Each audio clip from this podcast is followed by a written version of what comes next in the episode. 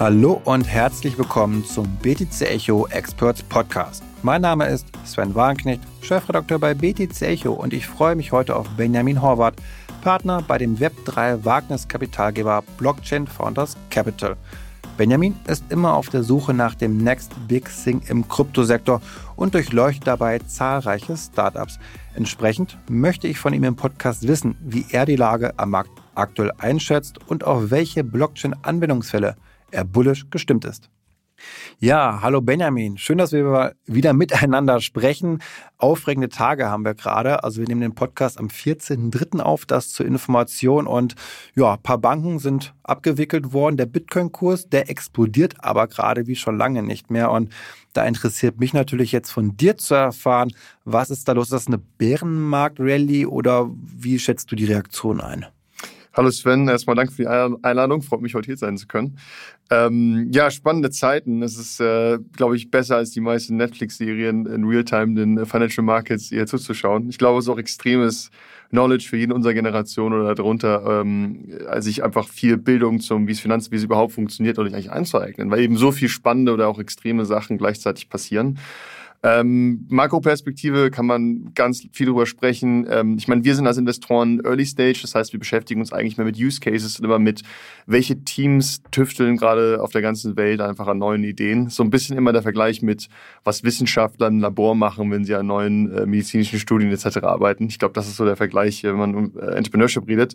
Ähm, vielleicht kurz gefasst, ähm, was ich hier sehr spannend finde, ist, dass es jetzt auch mal ähm, nicht nur ums Kryptosystem geht. Wir haben, glaube ich, viel Collapse im Kryptosystem gesehen, aber was die meisten, die nicht im Kryptobereich sich ein bisschen besser auskennen, halt verstanden haben, ist, dass es eben um zentralisierte Provider meistens äh, sich gehandelt hat. Das heißt, es war kein Failure von Decentralized Protokollen oder Decentralized Technologie, sondern immer ein Fehler von Centralized Providern innerhalb des Blockchain Spaces. Und ich glaube, das hat für viel Confusion gesorgt. Und jetzt sehen wir aber eben auch mit äh, Banken aus dem traditionellen Finanzsektor, wie zum Beispiel der Silicon Valley Bank. Das ist eigentlich eine der most reputable und trusted Banks, äh, gerade in, in, Kalifornien im ganzen Tech-Space ist, ähm, aber auch zu Failures kommt oder kam, äh, die teilweise auch überhaupt nichts mit Krypto zu tun haben, sondern eben eine Konsequenz von der gesamten makroökonomischen Situation und, und, und, und der Federal Banks und, und der Zinspolitik sind. Und äh, das ist spannend zu beobachten, weil aktuell wirkt das so, dass es gibt eigentlich fast keine Asset Class, die sicher scheint vor ähm, Exposure von einer, von einer aktuellen Rezession.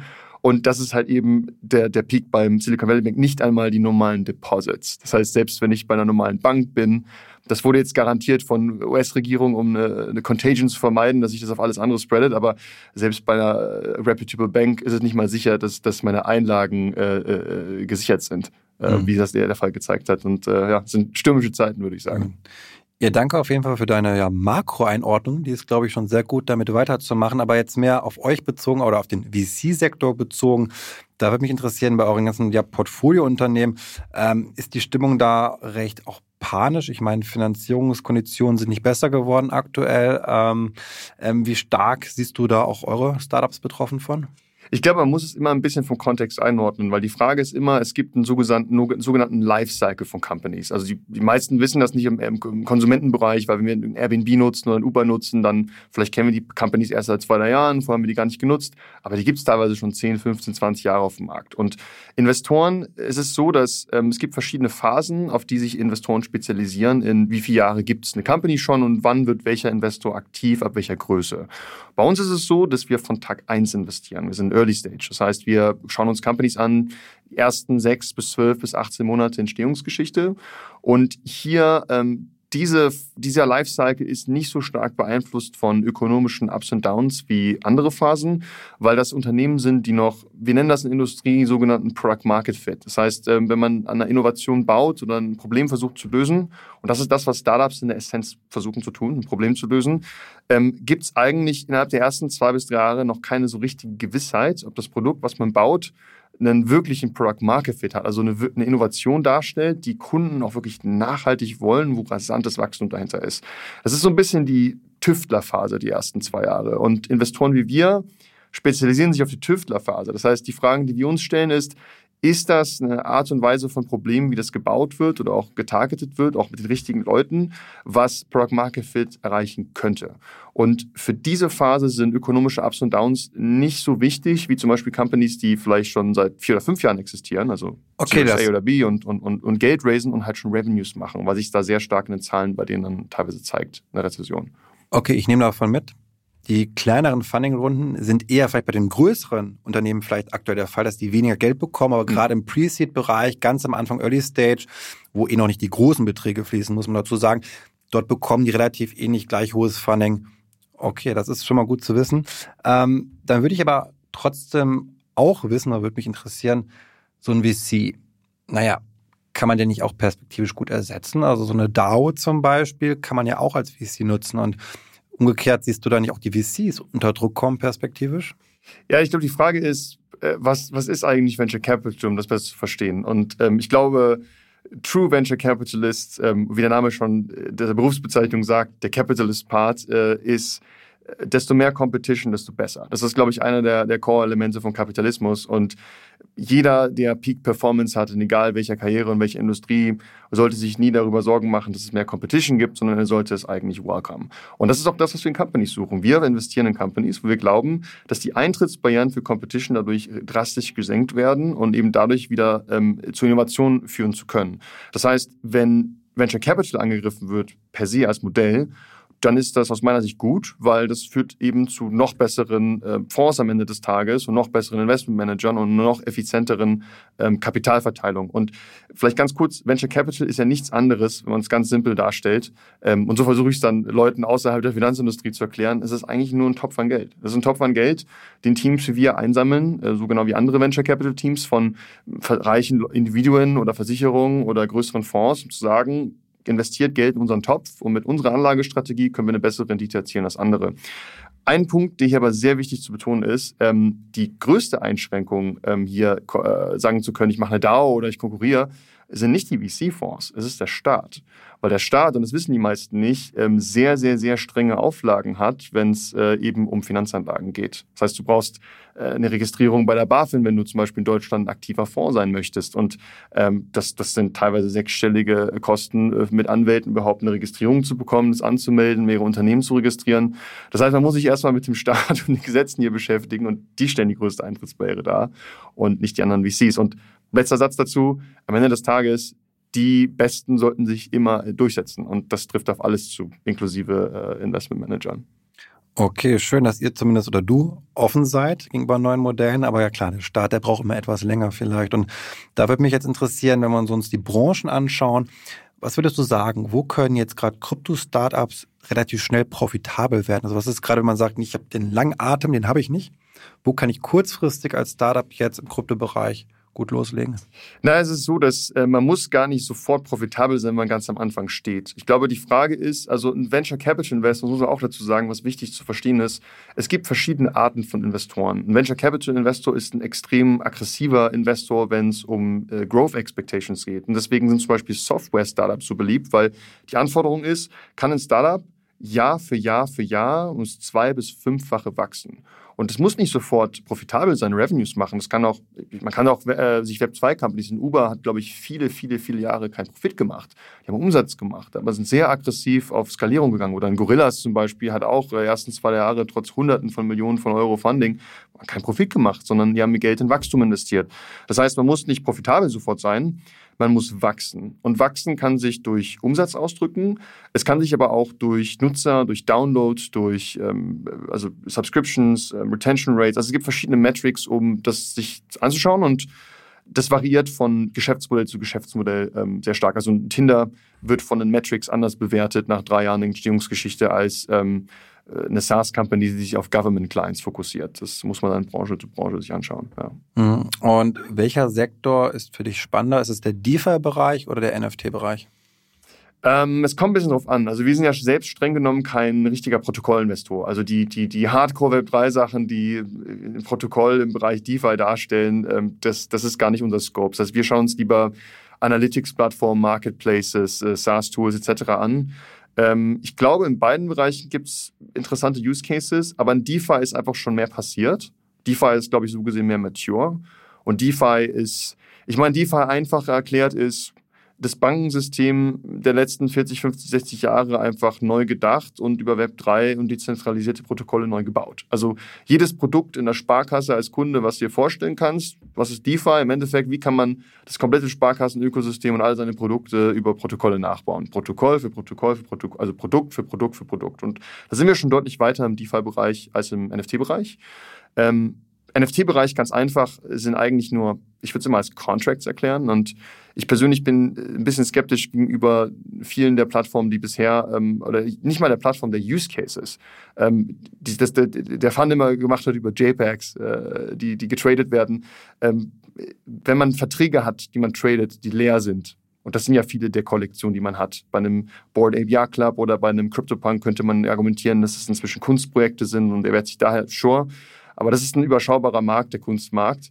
Ähm, mittel- bis langfristig, und da bin ich sehr excited oder bullish, äh, brauchen wir Inhalt, äh, der in den Verträgen reingeschrieben wird. Und das können dann eben Claims of Royalty Streams sein. Oder es könnten, also es ist, ist oder ein bisschen Nutzungsrecht oder IP-Rights sein. Also wir müssen jetzt anfangen, äh, NFT-Use-Cases zu bauen, wo bestimmte Eigenschaften mit Utilities in die Verträge reingeschrieben werden. Und da gibt es im Gaming, im Entertainment-Bereich, aber auch IP-Legal ähm, spannende Use Cases am Markt, äh, wo an denen gerade gebaut wird, mhm. wo ich bullish wäre. Und du bekommst da sehr früh mit, was können die nächsten Trends sein, wo andere noch gar keinen Zugang zu haben, weil du ganz am Anfang dabei bist. Und da würde mich interessieren, was ist denn da jetzt so für die nächste Kryptowelle, der nächste Hype, der irgendwie alles erfasst? Was, was siehst du da?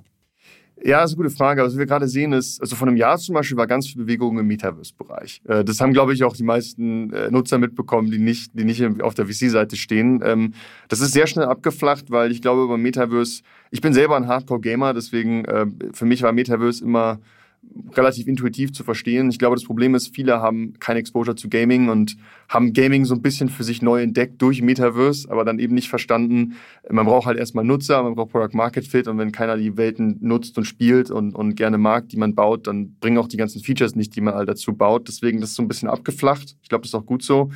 Ähm, wir sind excited bei aktuellem allem, was IP und Nutzungsrechte angeht, die man an NFT attached.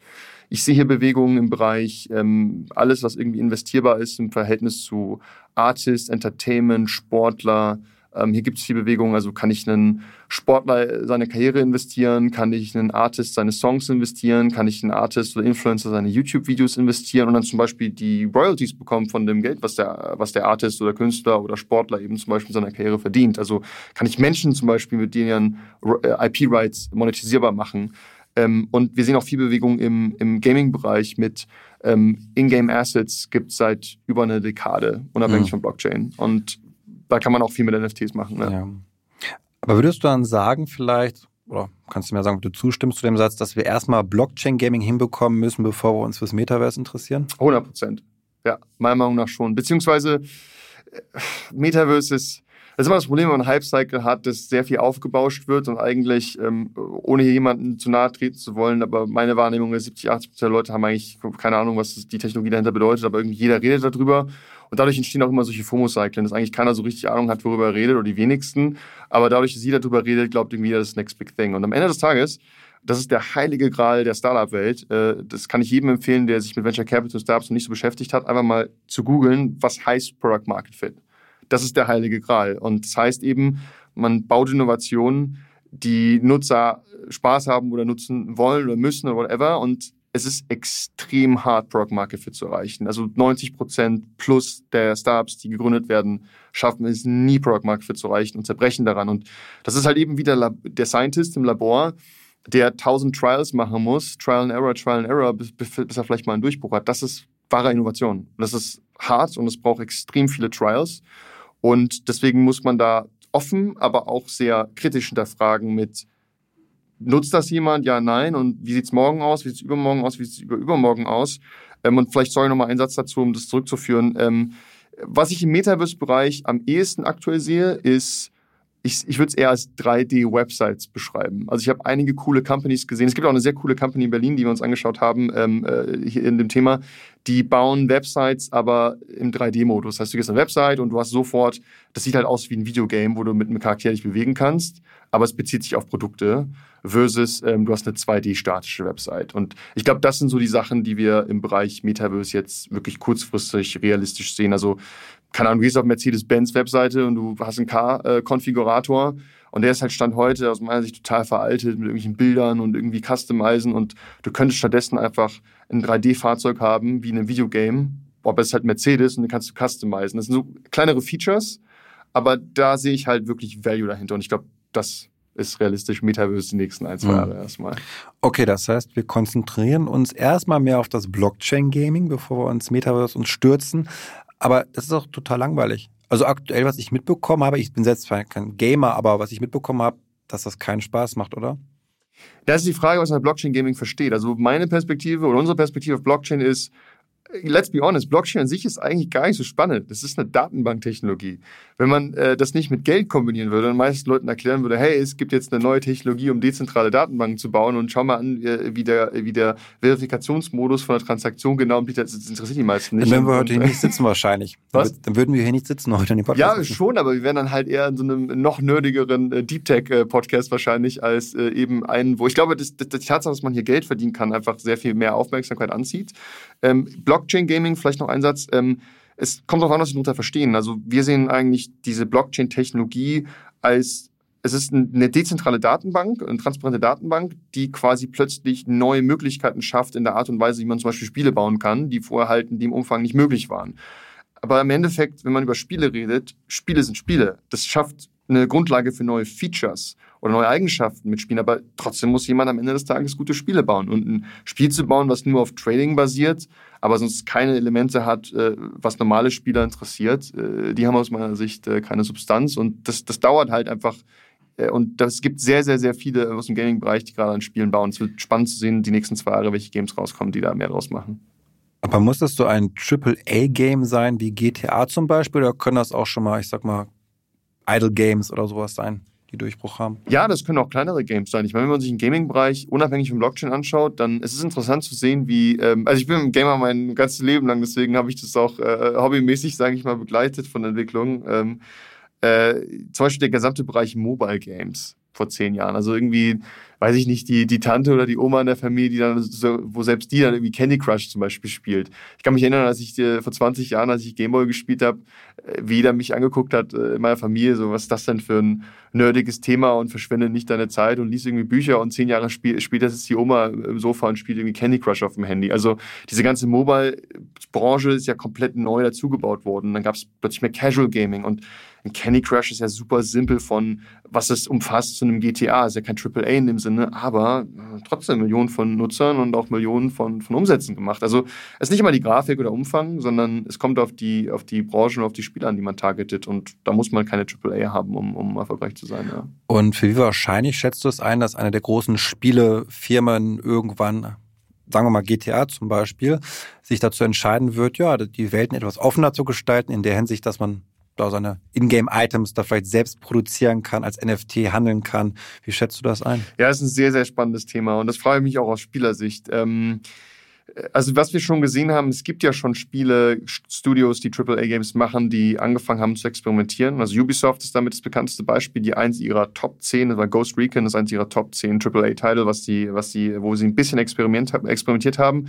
Kam nicht so gut an, liegt meiner Meinung nach aber auch daran, dass äh, immer sehr viel Backlash gegenüber einem Ubisoft kommt, wenn sie neue Sachen ausprobieren, weil sie nicht so beliebt sind bei den Spielern, was Kommerzialisierung angeht. Ähm, es gibt in Square Enix, ist ein relativ hm, so schon A-AA-Studio äh, aus Japan, der CEO, der sehr, sehr viele positive Anmerkungen schon vor zwei Jahren zu NFTs gemacht hat. Ähm, ich, also ich würde es so sehen, alle beschäftigen sich damit. Das wissen wir auch, weil wir haben auch in Founder investiert oder sind Founder im Gespräch, die selber aus Publishern kommen äh, oder mit den CEOs dort connected sind. Und also jeder hat es auf seinem Radar. Jeder redet darüber, manche mehr positiv, manche negativ, aber das Sentiment hat sich geändert. Unity zum Beispiel ist ja eine der größten äh, Game Engines, ist eine Company, hat jetzt äh, offiziell vor ein paar Wochen äh, announced, dass Metamask-Integrationen plötzlich möglich sind. Also man sieht ja sehr, sehr viel positives Sentiment. Ähm, das Timing kann ich nicht einschätzen, weil in GTA Aus meiner Sicht würde das absolut Sinn machen, wenn die das im nächsten Teil in zwei Jahren rausbringen. Aber das ist halt schon eine Multimilliarden-Company und die wissen auch, wenn man halt immer schon so groß ist und neue Sachen einführt, dann hat es auch immer ein gewisses Risiko. Also man hat das Corporate auch immer so ein bisschen Incentive, never change a running system, aber auf der anderen Seite, ich glaube, was es erheblich triggern wird, ist, wenn der erste oder die zwei ersten Großen anfangen, das zu machen. Ich glaube, das wird eine Bewegung auslösen, wo alle anderen nachziehen müssen. Ähm, und das liegt auch daran, weil wenn ich plötzlich Blockchain-Economies in mein Spiel integriere, dann ähm, kannst du diese ganzen zum Beispiel Modding-Communities reinziehen. Also du könntest dann tausende von Entwicklern in dein Spiel reinziehen, die ein Auto bauen, eine Waffe bauen, whatever bauen und das monetarisieren. Und wenn das einmal einer anfängt zu machen, dann werden für einen Spieler die Spiele besser, weil du plötzlich zehnmal oder hundertmal mehr coole Gegenstände im Spiel hast eben nicht, weil du kannst halt nicht als Company zentralisiert alles bauen, sondern du wirst eigentlich eine Economy von ganz, ganz vielen Leuten reinholen, die alle was bauen. Und wenn das einmal einer gut hinkriegt zu lösen und Traction äh, gewinnt, dann glaube ich, sind viele, viele andere in Zugzwang, weil die Spieler sonst äh, einfach die anderen Spiele weniger spielen werden. Hm. Das heißt aber auch, ich gehe ein hohes Risiko ein, kann aber was kann ich genau gewinnen? Also wenn ich jetzt eine Activision, Ubisoft, äh, Rockstar und so weiter und so fort. Also wiefern kann die Wertschöpfung, die ich habe, was kann ich mir vielleicht auch dadurch erschließen, was ich bislang noch gar nicht wahrnehmen konnte? Naja, du könntest, ähm, also erstens, äh, Risiko ist immer assoziiert mit Erfolg. Das, das ist so generelle, generelle Regel. Ähm, wenn man, wenn man desto mehr Aussicht auf Erfolg man haben möchte, desto mehr muss man auch bereit sein, Risiken einzugehen. Ähm, und das bei Companies auch so. Ähm, man könnte solche neue Revenue Streams aufmachen, die es bisher nicht gibt. Also zum Beispiel, ähm, ich bin wirklich kein Fan von 98% aller NFT-Land-Sales, die ich bisher gesehen habe, halte ich persönlich nichts davon. Also kann ich auch falsch sein, falsch liegen, aber ich halte nicht so viel von Welten, die man irgendwie tokenisiert, wo einfach noch kein Nutzer drin ist. Also Sandbox, Decentraland, wo wenig aktive Nutzer sind. Also Sandbox ist schon eine interessante Company, die coole Sachen machen, aber bei Decentraland zum Beispiel, äh, rückblickend, wenn das scheitert, wird jeder sagen, das war völlig overhyped und hat keinen Sinn gemacht. Heißt nicht, dass es scheitern muss, aber wenn jetzt ein GTA machen würde, was in Decentraland gemacht hat, das wäre aus meiner Sicht eine, das wäre eine Money Printing Machine. Wenn GTA äh, 6 sagen würde, ähm, dass die, also GTA 5 gibt es seit zehn Jahren draußen. Die haben eine Milliarde Umsatz pro Jahr, nichts mit Krypto bisher zu tun. Das ist eine Map, ist ein äh, virtuelles Los Angeles, wo Leute rumfahren den ganzen Tag. Jeder, der Videogamer ist, kennt das. GTA 6 wird, weiß ich nicht, wieder Vice City sein oder äh, irgendeine Map, wird wieder für zehn Jahre draußen sein. Rockstar könnte theoretisch gesehen sagen, die machen einen Land Sale auf die Map, die die haben und sagen, okay, wir bauen zum Beispiel äh, die Möglichkeit ein, für Companies ähm, Advertisements zu platzieren. Coca-Cola könnte auf einem bestimmten Platz in der, in der Map sagen, ich mache eine Werbung.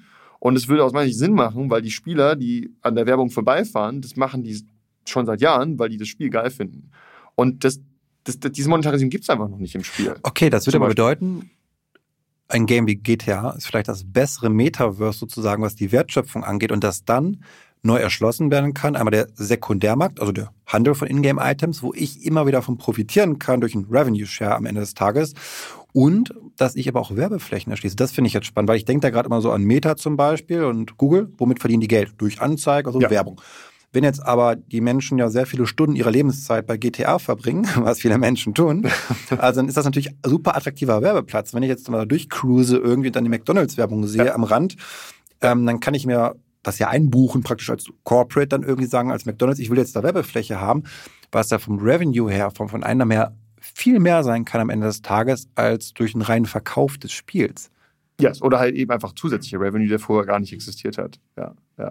Finde ich sehr cool, den Gedanken, das ist eine Konkurrenz für Meta und Google dann praktisch. Also jede, also jede Gaming Company kann perspektivisch ein Advertisement-Teil äh, sozusagen von den Revenues von denen abzweigen, weil die Menschen schon mal ganz viel Zeit in diesen virtuellen Welten verbringen. Das, ähm ich meine, am Ende des Tages, was ist Werbung? Es ist eigentlich nur Eyeball. Also das, man sagt immer Eyeballs. Du, du kaufst einfach nur Eyeballs. Also du hast halt zwölf Stunden oder 14, 16 Stunden, die am Tag wach bist und überall, wo du hinguckst, äh, versuchen äh, Companies Werbefläche zu kaufen. Ja. Und Videospiele können da schon ein interessanter, interessanter Hebel sein. Und das ist nur ein Gedanke von vielen. Ja. Man könnte auch dadurch vorfinanzieren, weil GTA könnte da zum Beispiel sagen, die kündigen das nächste Woche an.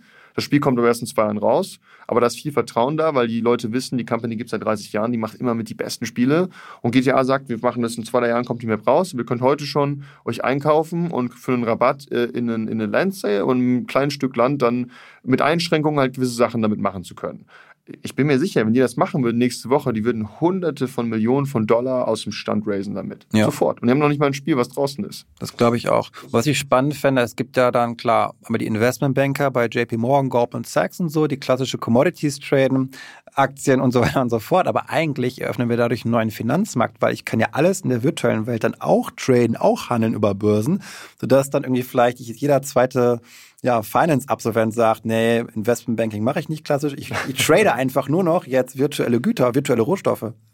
Beziehungsweise du kannst sagen, eigentlich kannst du alles auf dem Banking-System. Was ich meine, was ist Banking-System? Du versuchst ein Banking-System eigentlich nur, eigentlich sind es ja alles nur Datenbanken, wenn du das mal durchrechnest. Du hast halt ganz viele verschiedene Companies und Assets und das ist eigentlich alles nur irgendwie repräsentativ für irgendeinen Vermögensgegenstand. Und Investmentbanken haben sich, oder halt das Banking-System hat sich halt auf bestimmte Sachen in der Wirtschaft fokussiert. Auf eine Company, also auf bestimmte Aktien, bestimmte Anleihen oder Kredite. Aber theoretisch gesehen kannst du dir diese Logik eigentlich auf alles ausweiten. Also eigentlich könnte man alles tokenisieren. Ob das dann von irgendjemandem gekauft wird oder nicht, das ist eine andere Frage. Also was macht Sinn, was macht keinen Sinn. Ähm, aber dass man alles eigentlich dadurch, das ist halt, Finanz- und Kapitalmärkte und Steroids. Ich glaube, das ist so das, was du, was das Versprechen ist von dezentralen Datenbanken. Wenn du alles irgendwie versuchst, äh, dadurch abzubilden, dann kann jeder überall alles Mögliche liquidieren und traden zu jeder Zeit. Und wie es halt immer ist, wenn, wenn Kapitalmärkte effizient sind, die besten Leute und die besten Ideen und, und das, das setzt sich immer durch. Das ist, das ist zumindest mein, mein Glaube an die, an effiziente, nicht korrupte, gut funktionierende Kapitalmärkte, wenn die Situation natürlich gegeben ist.